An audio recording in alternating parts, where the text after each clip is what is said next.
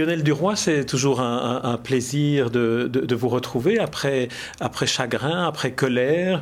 Euh, c'est avec un, livre qui est un peu différent, mais peut-être, on, le verra au cours de l'entretien, peut-être pas tellement éloigné de, votre, de votre fil d'Ariane en quelque sorte. Le livre s'intitule Survivre avec les loups et raconte, c'est le sous-titre, la véritable histoire de Misha De Fonseca. Alors Misha De Fonseca, tout le monde s'en souvient, c'est elle qui avait écrit ce, ce livre Survivre avec les loups, qui était devenu un film qui, qui a ému euh, la, terre entière. la Terre, entière. pratiquement, puisqu'il a été traduit, je crois, en 18 langues. Et qui finalement s'est avéré être une histoire complètement inventée. C'est une fable, oui, tout est faux. Et euh, moi, ce qui m'a euh, bouleversé quand j'ai appris ça, c'est que au contraire, je crois, de, de, la plupart des journalistes ou des écrivains, je n'ai pas cru une seconde que cette femme avait inventé survivre avec les loups pour faire de l'argent ou pour faire un coup d'édition. Mais vraiment, je ne l'ai pas cru une seconde. Parce que dans Survivre avec les loups, elle raconte la mort de ses parents, elle raconte le destin de ses grands-parents, elle raconte des choses absolument affreuses, et je ne peux pas imaginer que quelqu'un mette en scène ses proches, sa propre famille, simplement pour faire un coup d'édition. Donc j'ai tout de suite dit à l'éditeur de Survivre avec les loups, euh, Bernard Fixot, que je connais très bien, je lui dis, si tu veux, moi je veux bien faire l'enquête pour savoir ce que cache cette fable, et cette femme aussi, parce que évidemment, si elle a raconté ça, elle cache un secret qui, à mon avis, est bien plus douloureux que ce qu'elle nous a raconté. Et Bernard Fixot était très démonté parce qu'il venait d'apprendre à ce moment-là que c'était un mensonge, entre guillemets, parce que j'ai toujours trouvé le mot un peu grossier à ce niveau-là. Et euh, Vous avez le mot fable d'ailleurs spontanément, c'est plutôt ça, c'est plutôt une fable. C'est, en fait, c'est Boris Cyrulnik que j'aime beaucoup et avec qui j'ai, travaillé, euh, qui le premier a employé le mot de fable. Et une fable, c'est, un récit euh, faux, oui, imaginaire, euh, mais qui vous permet en fait de vous sauver d'une réalité trop douloureuse. Et donc j'ai trouvé le mot très beau, de fable. Et euh, Bernard Fixot m'a dit, oui, je pense que c'est une bonne idée de savoir ce qu'il y a derrière, euh, mais ce qui m'arrange tout de suite présentement, c'est que tu ailles la voir à Boston parce que j'ai peur qu'elle se suicide on était dans une situation très tendue. Hein. Elle s'était vraiment fait traiter de menteuse par la terre entière chez elle, alors qu'elle vit dans un très grand isolement avec son mari dans une région reculée des États-Unis. Et donc je lui ai dit, bah, oui, ça va être mon premier voyage, je vais aller la voir et je vais voir de quelle façon je peux m'y prendre pour enquêter. C'est comme ça que ça a commencé.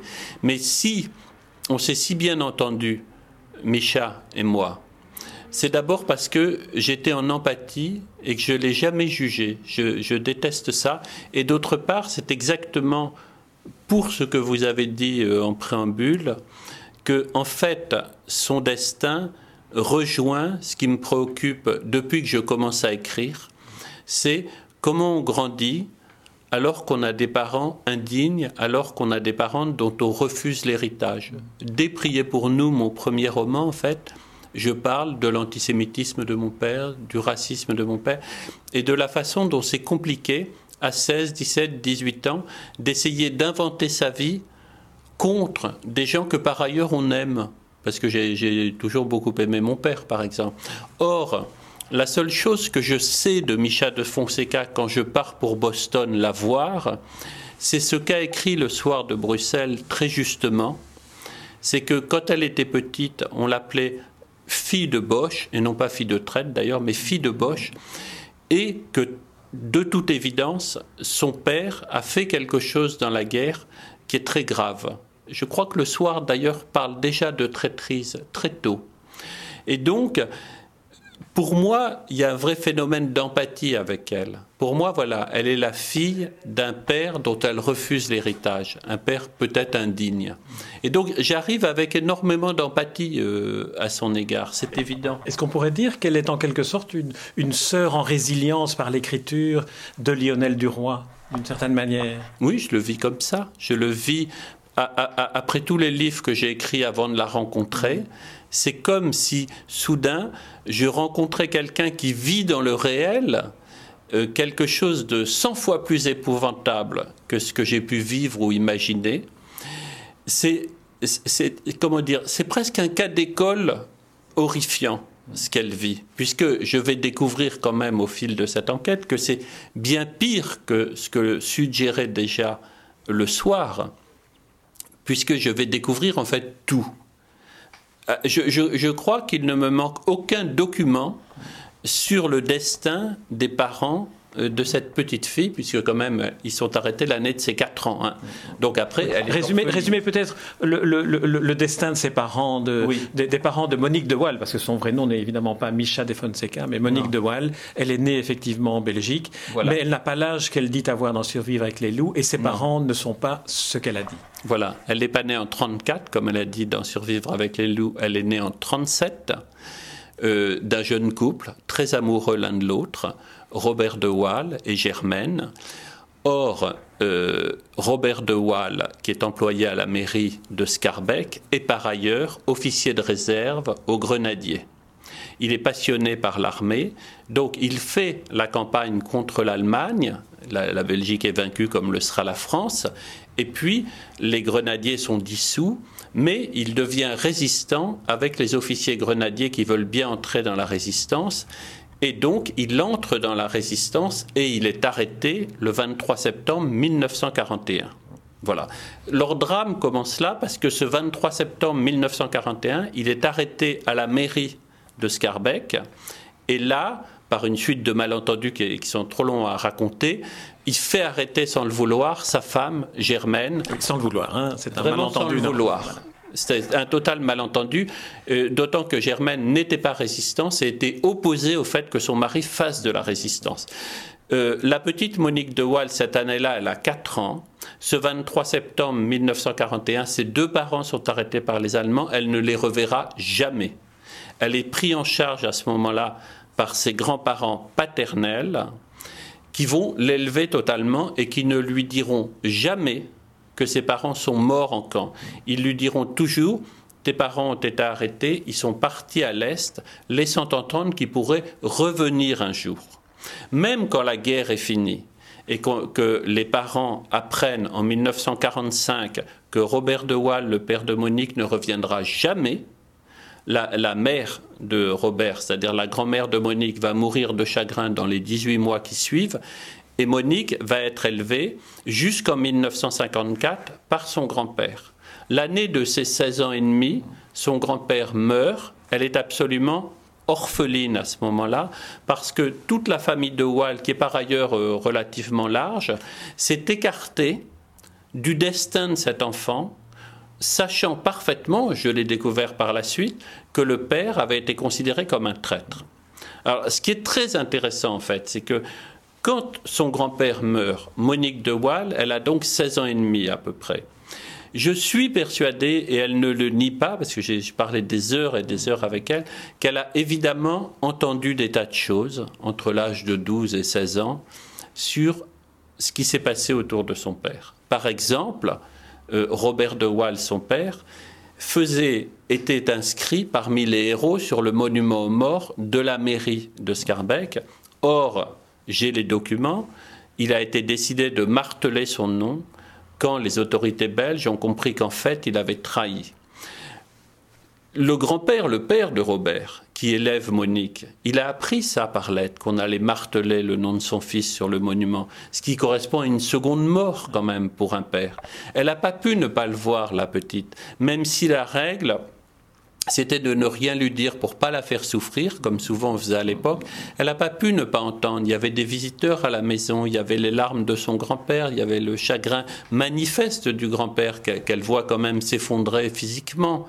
Donc, lorsqu'elle devient orpheline à 16 ans et demi, elle sait des choses inconsciemment. Et c'est évident. Et donc, c'est ça qui va la pousser peu à peu à essayer de fuir ce destin abominable. Et le premier pas vers la fuite, vers la fable, de, ce, vers la fuite de ce destin abominable, ça va être d'épouser comme par hasard Maurice Lévy, juif, qu'elle rencontre sur un bateau. C'est un mariage qui va absolument pas durer. Ils vont avoir un fils, mais ils vont très vite se séparer, parce qu'elle n'aime pas vraiment ce Maurice Lévy. Mais il faut voir encore aujourd'hui l'espèce de réconfort qu'on lit dans ses yeux quand elle dit À partir de ce moment-là, je m'appelais Monique Lévy et tout le monde m'a pris pour une juive. Et il y avait de quoi la prendre pour une juive, puisqu'elle avait perdu ses deux parents en camp. Donc, vous vous appelez Lévi, vous avez perdu vos deux parents en camp, vous avez déjà fait le premier pas dans une fable, puisqu'à ce moment-là, les Juifs, connaissant son nom, lui disent Pourquoi tu ne viens pas fêter avec nous euh, l'anniversaire de la Shoah? Pourquoi tu ne viens pas fêter avec nous nos chagrins chaque fois qu'on fait quelque chose à la synagogue? Et bien sûr, elle y va, parce qu'en fait, elle va vers les gens qui sont dans l'empathie avec elle et gentils avec elle. Personne d'autre que les Juifs, personne d'autre que la communauté des Juifs ne l'accueille à Bruxelles. Puisqu'en fait, ce nom de De Waal qu'elle a enfin fait disparaître sous le nom de Lévy, il est quand même maudit à Bruxelles. Des tas de gens le savent. Oui, et, d'ailleurs, ce qui est étonnant dans, l'adoption par la communauté juive, c'est que encore aujourd'hui, la communauté juive américaine lui propose de se, retirer doucement de la communauté juive, de ne pas faire les choses trop brusquement. Donc, il y a vraiment encore une, sorte de, permanence de cette identité nouvelle. Oui, il y, a, surtout dans la communauté juive américaine une vraie empathie et une vraie compréhension du problème psychique de Monique Micha. Tout de suite, parce que moi j'ai rencontré le rabbin là-bas à Holliston aux États-Unis, et il faut voir avec quelle intelligence et quelle gentillesse il me parle d'elle. C'est-à-dire qu'il avait accepté, quand il l'a vu arriver d'Europe, de graver les deux noms imaginaires, Reven et Gerusha, de ses parents, puisqu'elle disait Je ne connais pas mes parents, je ne connais que leurs prénoms, Reven et Gerusha. Vous dites d'ailleurs qu'ils ont été choisis, enfin, elle vous a dit d'ailleurs qu'ils ont été choisis, euh, non pas innocemment, mais chacun des deux prénoms veut dire quelque chose. Oui, ça veut dire quelque chose dont j'ai plus en mémoire ce qu'elle expliquait, mais ce que je trouvais assez joli, c'est que Reven, c'est Robert, ça commence par le R, et Gerusha, c'est Germaine, ça commence par un G. Et chaque nom, effectivement, veut dire quelque chose. Et Gerusha veut dire l'exilé, si je me souviens bien. Voilà. voilà.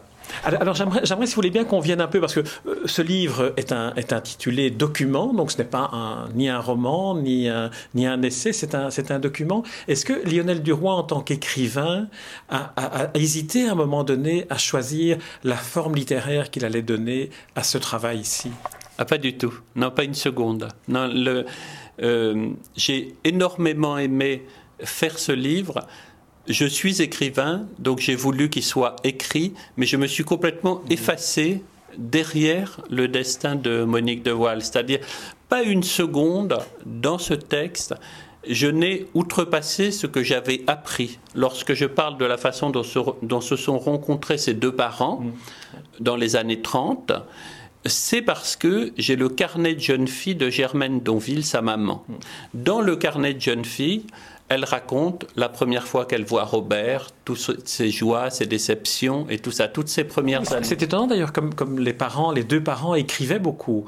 Et, et et, Robert de Waal écrivaient, il y a des extraits de, journaux qu'ils tenaient, presque intimes, mais bien écrits, littéraires un peu. Oui, c'est vrai, c'est une chance, je pense que c'est cette époque, c'est l'époque, hein, c'est d'avant la télévision et tout ça, évidemment d'avant Internet, euh, où les gens en fait avaient des journaux personnels et se confiaient à leurs journaux.